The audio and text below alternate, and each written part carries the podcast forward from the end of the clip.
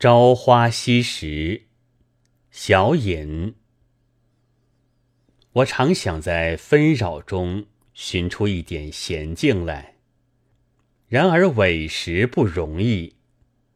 目前是这么离奇，心里是这么无杂。一个人做到只剩了回忆的时候，生涯大概总要算是无聊了吧。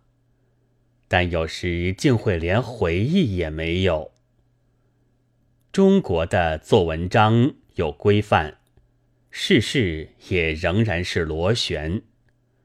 前几天我离开中山大学的时候，便想起四个月以前的离开厦门大学，听到飞机在头上鸣叫，竟记得了一年前在北京城上日日旋绕的飞机。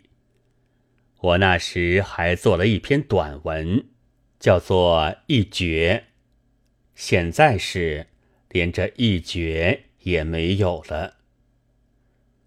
广州的天气热得真早，夕阳从西窗射入，逼得人只能勉强穿一件单衣。书桌上的一盆水横枝，是我先前没有见过的，就是一段树。只要浸在水中，枝叶便青葱的可爱。看看绿叶，编编旧稿，总算也在做一点事。做着这等事，真是虽生之日，有死之年，很可以驱除炎热的。前天已将野草编定了，这回便轮到陆续载在莽原上的旧事重提。我还替他改了一个名称，“朝花夕拾”。带露折花，色香自然要好得多，但是我不能够。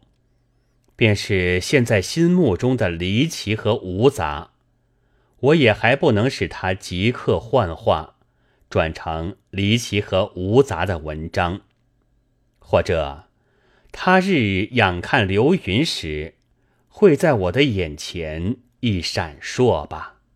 我有一时曾经屡次忆起儿时在故乡所吃的蔬果，菱角、罗汉豆、茭白、香瓜，凡这些都是极其鲜美可口的，都曾是使我思乡的蛊惑。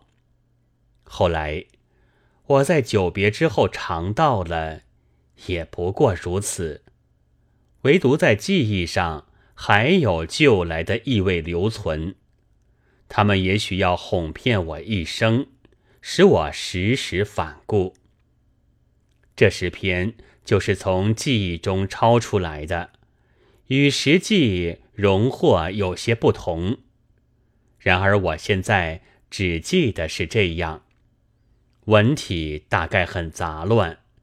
因为是或坐或辍，经了九个月之多，环境也不一。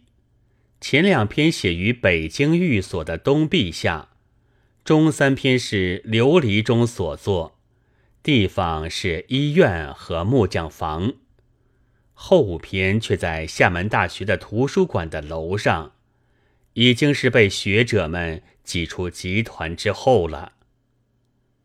一九二七年五月一日，鲁迅于广州白云楼记。